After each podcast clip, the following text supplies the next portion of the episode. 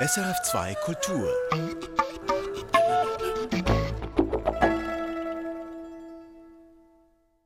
In der Ukraine herrscht seit Ende Februar Krieg und rund sechs Millionen Menschen suchen aktuell Schutz im Ausland. Die russischen Raketen und Granaten, sie zerstören nicht nur militärische Infrastruktur, sondern auch Wohnhäuser, Krankenhäuser und sogar Kultureinrichtungen. Welche Rolle die Zerstörung von Kulturgütern im Krieg spielt, wenn Bibliotheken, Museen und Denkmäler beschossen werden, die Kunst geraubt, geplündert und zerstört wird, das ist jetzt unser Thema. Mein Name ist Katrin Becker. Ich bin im Gespräch mit Kilian Heck. Er ist Kunsthistoriker und Professor an der Universität in Greifswald. Und seit dem Krieg in der Ukraine ist er einer der Köpfe des Netzwerkes Kulturgutschutz Ukraine in Deutschland. Herzlich willkommen zum Kulturtalk, Kilian Heck. Ja, ich freue mich sehr, heute bei Ihnen sein zu können. Die Ukraine hat rund 400 Museen und 3000 Kulturstätten, auch von Weltrang, darunter zum Beispiel die Sophienkathedrale und das Höhlenkloster in Kiew. Sie sind Kunsthistoriker Kilian Heck. Worum sorgen Sie sich derzeit denn am meisten? Ja, tatsächlich äh, ist die Lage der Kunstwerke des Kulturgutes in der Ukraine recht unterschiedlich. Und zwar müssen wir beachten, über welche Region wir jeweils reden.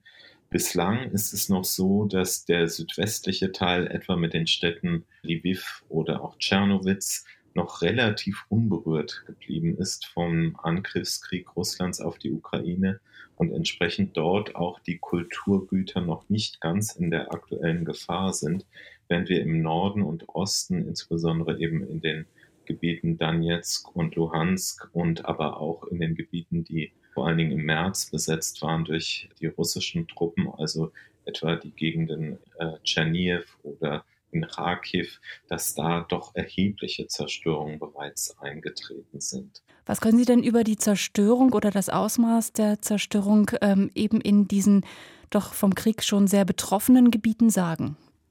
Also im Moment schwebt so die Zahl im Raum von 400 zerstörten Kultureinrichtungen, wobei nicht ganz klar ist, ob da tatsächlich jetzt auch Kirchen, Archive, Bibliotheken und so weiter gleichermaßen mit gemeint sind.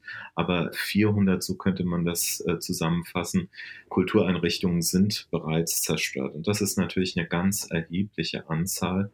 Und äh, das führt auch unmittelbar dazu, die Frage zu stellen, ob die Vernichtung oder auch die gezielte Vernichtung von Kulturgut Teil und Intention dieses Angriffskrieges Russlands auf die Ukraine ist. Das ist eine Frage, zu der wir später noch konkreter kommen.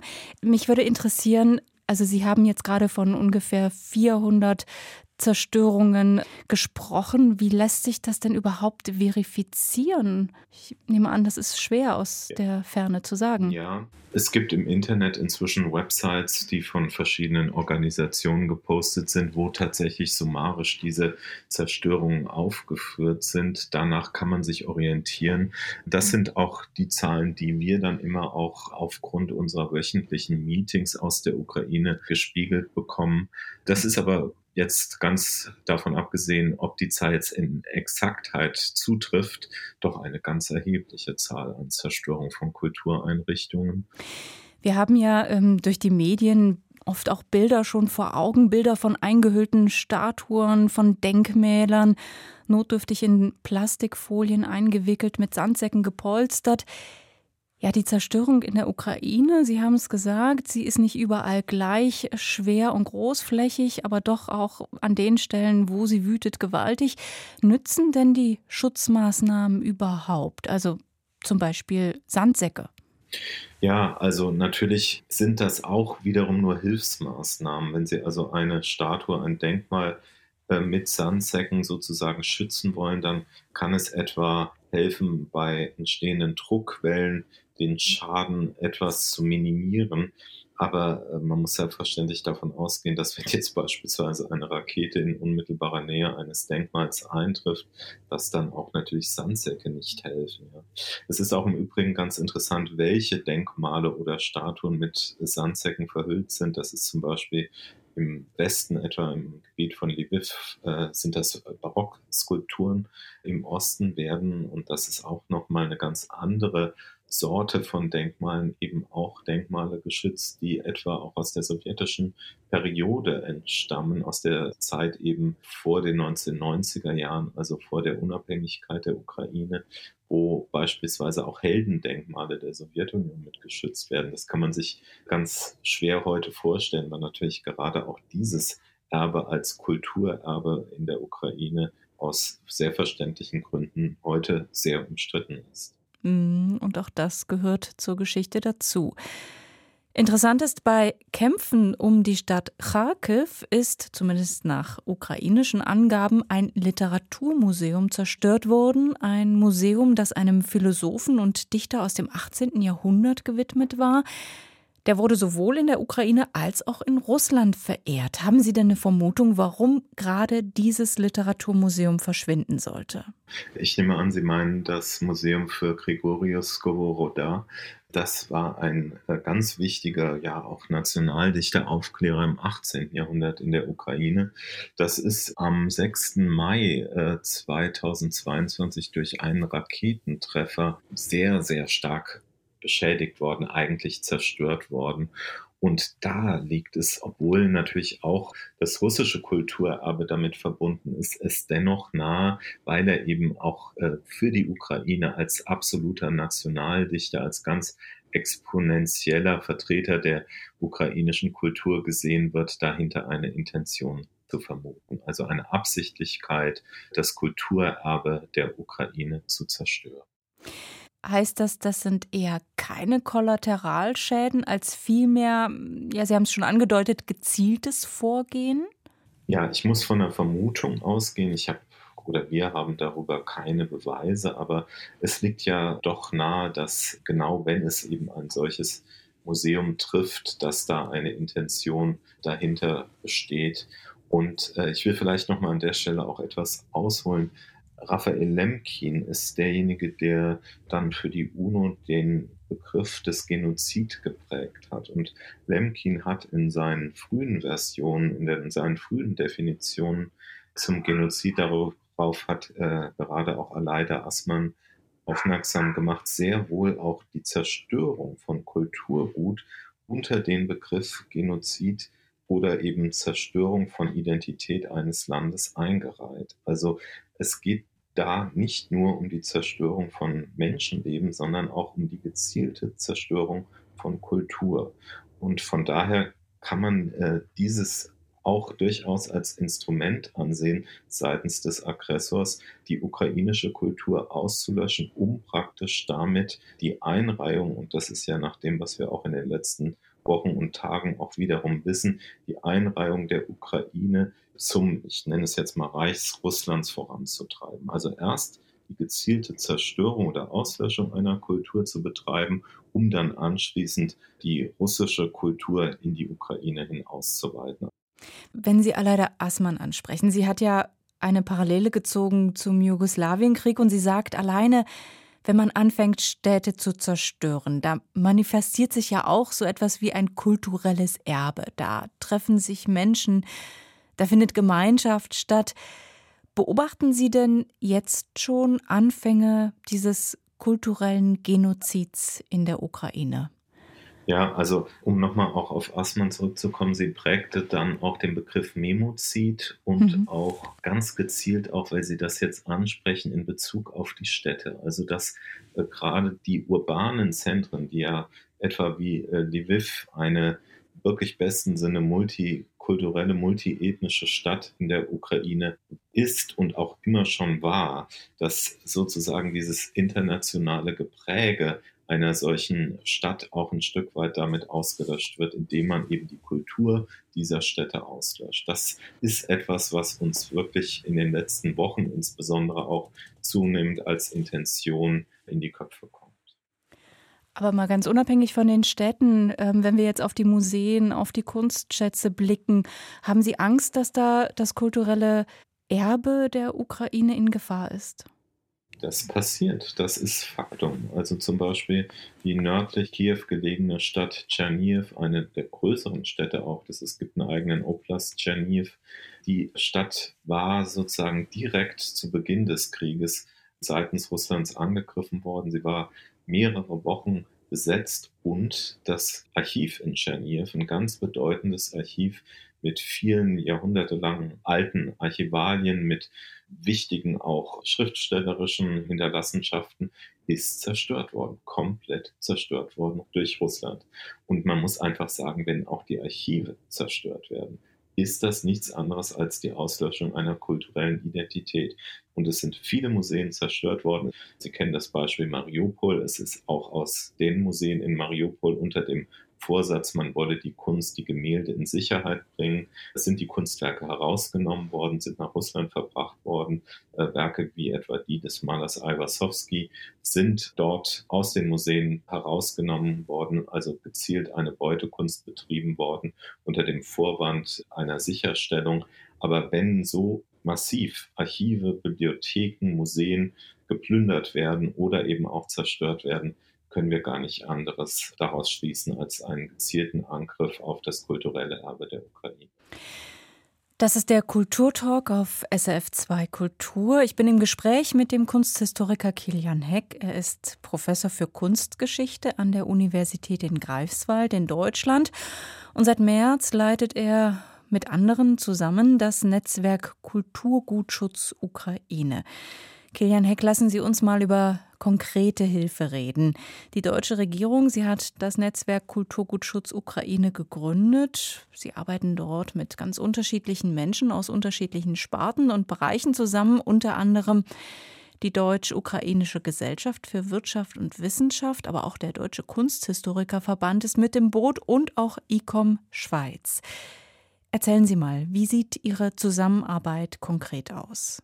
Ja, wir haben uns als Kolleginnen und Kollegen sozusagen gleich zu Beginn des Krieges zusammengefunden. Ganz einfach aus der Intention heraus, was können wir tun, damit auf die Kultur die Auswirkungen dieses Krieges nicht zu groß werden, dass wir versuchen, eben Kulturgüter so gut es geht zu retten, zu dokumentieren, sicherzustellen.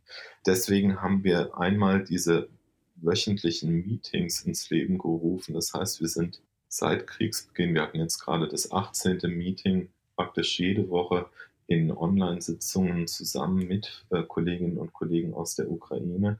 Und das gibt uns tatsächlich einen direkten Einblick in die Nöte der Häuser.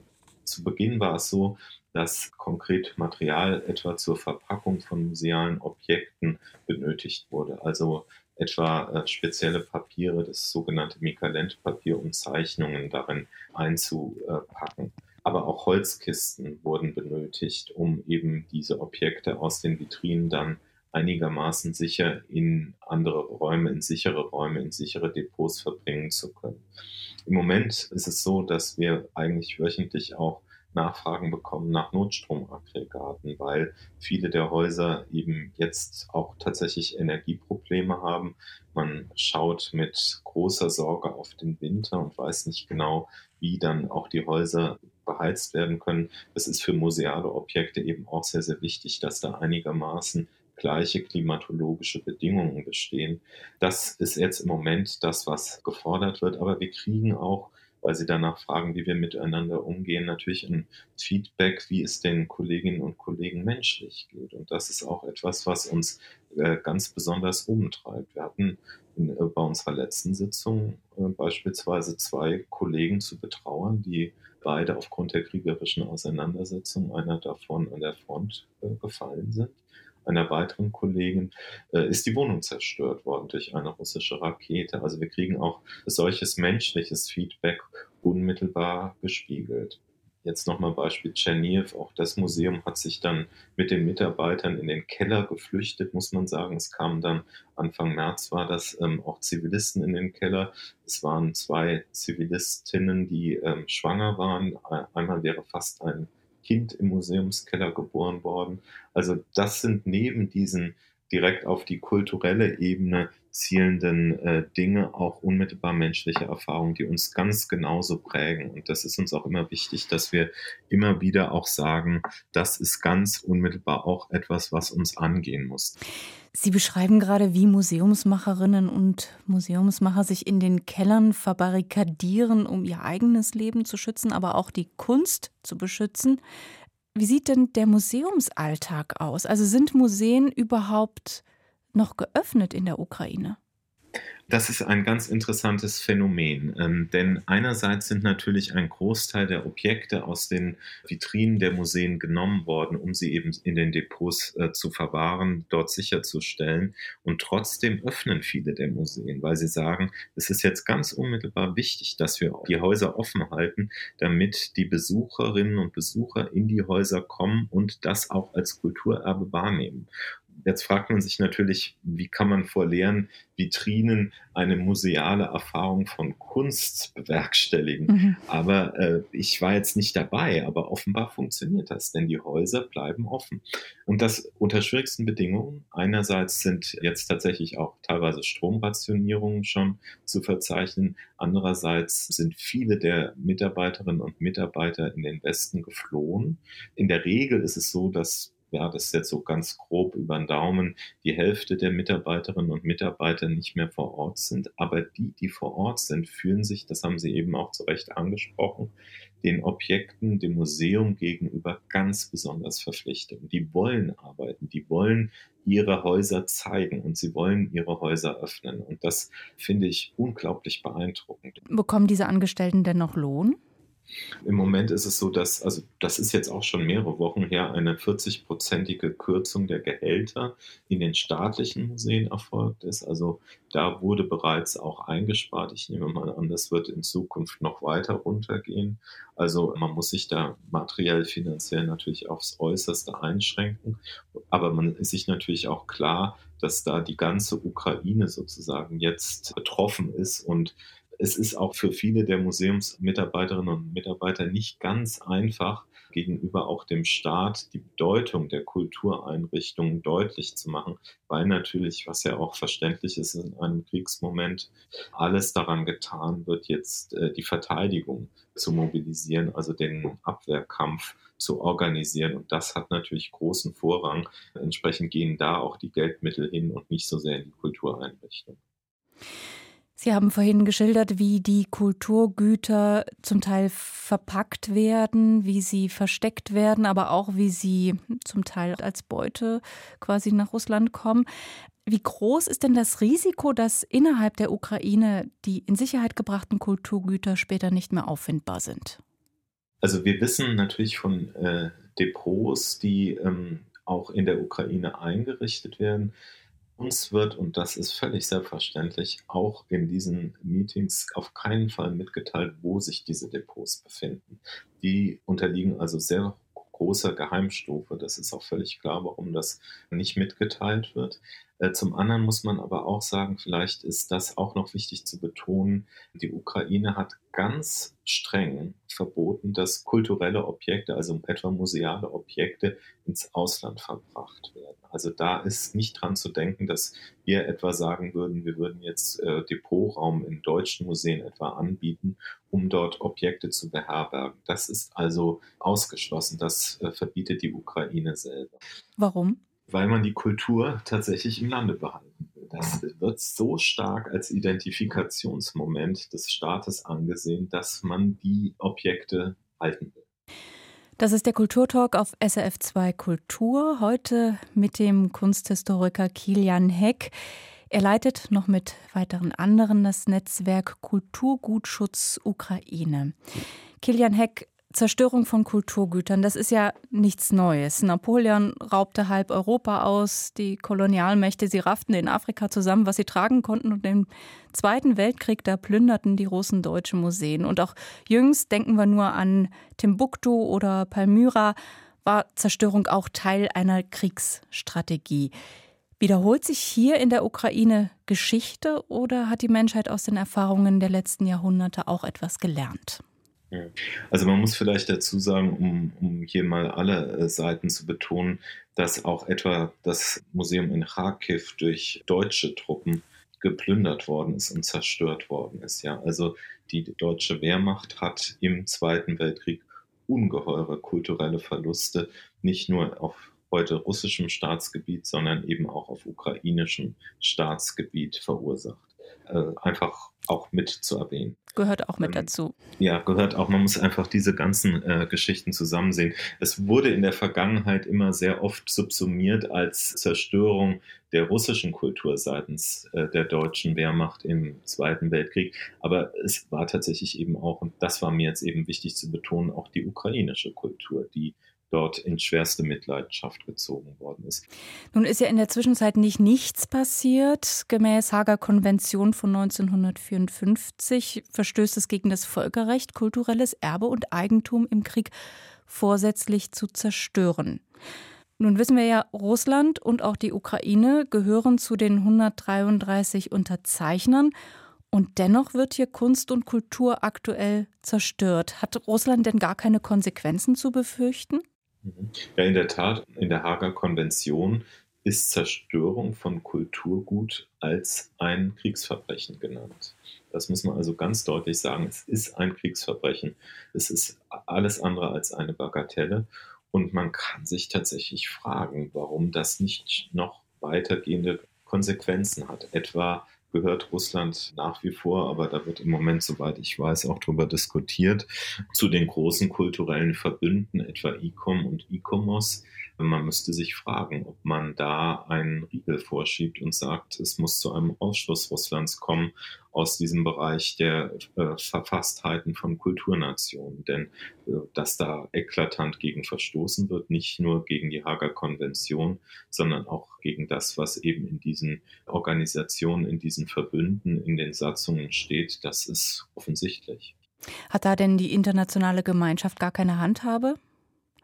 Oder ist das, geschieht das nur zu zögerlich? Also ich denke da zum Beispiel an den Strafgerichtshof in Den Haag. Also da wurden ja durchaus auch äh, Zerstörung von Kulturgut verhandelt. Also ich denke da an Timbuktu zum Beispiel. Da gab es ja auch Sanktionen. Tatsächlich ähm, ist das dann der zweite und wichtige Schritt. Voraussetzung dafür ist aber natürlich eine genaue Beweisführung, was zerstört wurde und wer was zerstört hat. Und das wäre jetzt eben auch ein weiterer wichtiger Punkt, über den wir uns klar werden, dass wir eben auch, und unser Netzwerk ist dann nur am Rande dran beteiligt, aber doch nehmen wir es wahr, dass sehr, sehr viele Unternehmungen auch teilweise durch Privatinitiativen in der Ukraine gerade stattfinden, um Baudenkmale etwa mit 3D-Aufnahmen aufzunehmen, also Kirchen zu scannen sozusagen im Rahmen von 3D-Aufnahmen, um dieses Kulturerbe zu sichern und dann auch äh, später dafür dann einfach Aufnahmen zu haben, die dann auch möglicherweise bei einem Wiederaufbau verwendet werden können. Also das würde dann in zweiter Linie auch natürlich für die äh, Kultur Verluste durch die bereits eingetretenen Kulturverluste gelten. Ich hatte das am Anfang unseres Gesprächs auch schon mal erwähnt, dass es da umfängliche Listen im Internet gibt, wo praktisch die Zerstörungen auch genau subsumiert werden. Und das, und dann kämen wir zu dem zweiten Punkt, hat sicherlich den Hintergrund, dass wenn es dann durchaus zu einem Verfahren in Den Haag irgendeinmal kommen könnte, auch das entsprechende Beweismaterial vorgelegt werden kann. Und wenn ich richtig informiert bin, ist genau das auch der Grund, warum Sie nicht nur Verpackungsmaterial, sondern eben auch Laptops und Datenträger in die Ukraine bringen, um genau, um genau diese Sicherung der Bilder, der Daten eigentlich auch zu ermöglichen. Genau, Scanner, Laptops, auch äh, Speicherkapazitäten, Online-Speicherkapazitäten, darüber wird geredet. Im Moment wird auch darüber geredet, wie können wir Fotokampagnen noch in stärkerer Art und Weise in der Ukraine forcieren, um die Werke aufzunehmen. Das geht im Moment vornehmlich dann auch um die Gebiete, die eben der, im Südwesten der Ukraine liegen. Also ich habe mehrfach heute schon Lviv und Tschernowitz erwähnt. Da gibt es unglaublich eindrucksvolle Städte noch aus dem Jahr 17., 18., 19. Jahrhundert, also mit der entsprechenden Architektur.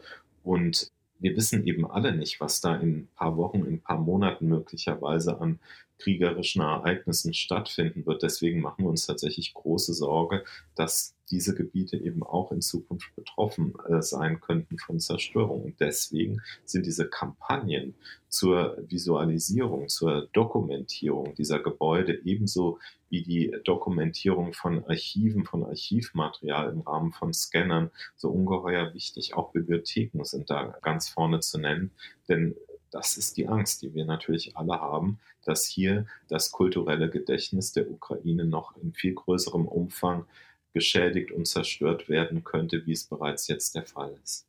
Kilian Heck, seit Mitte März, das sind nun rund fünf Monate, kämpfen Sie um den Erhalt der ukrainischen Kulturgüter. Hand aufs Herz, wie groß ist denn Ihre Hoffnung, dass das ukrainische Kulturgut geschützt werden kann? Also tatsächlich ist meine Hoffnung grenzenlos. Sie können mir vielleicht da eine gewisse Blauäugigkeit äh, attestieren. Ich merke, dass dieser Optimismus in der Ukraine gerade jetzt in dieser so dunklen Zeit ungeheuer groß ist. Einerseits ist da natürlich auch ein gewisser Fatalismus, ein Verzweifeln, aber ich merke eben durch diese wöchentlichen Meetings, wie sehr stark auf einmal die Kultur in der Ukraine in den, das Wort möchte ich jetzt wirklich sagen, in den Herzen und Köpfen der Menschen dort brennt. Und ich will das Wort brennen in dem Fall nicht als negativ auslegen, sondern tatsächlich ist jetzt auf einmal die Identifikation mit dem kulturellen Erbe, ich glaube, so groß in der Ukraine, wie sie es nie zuvor gewesen ist. Und das ist ein, ja, sagen wir mal, Optimismus, den wir im Westen unbedingt teilen müssten und dem wir uns auch unbedingt anschließen müssten. Und das von unserer Seite, das ist für mich auch immer noch mal ein wichtiger Punkt, steht es nicht zu, uns steht es nicht zu, den Ukrainerinnen und Ukrainern zu raten, wie sie mit ihrer Kultur umzugehen haben. Aber ich merke, dass dort ein ganz großes und entscheidendes Identifizieren mit diesem Kulturgut vorhanden ist. Und das steckt uns in positivster Weise an und lässt uns auch nicht ermüden, etwa in unseren Hilfsaktivitäten nachzulassen. Kilian Heck, vielen herzlichen Dank für das Gespräch und Ihnen weiterhin viel Kraft. Ja, vielen Dank. Ich bedanke mich für das Gespräch. Erfahren Sie mehr über unsere Sendungen auf unserer Homepage srf.ch-kultur.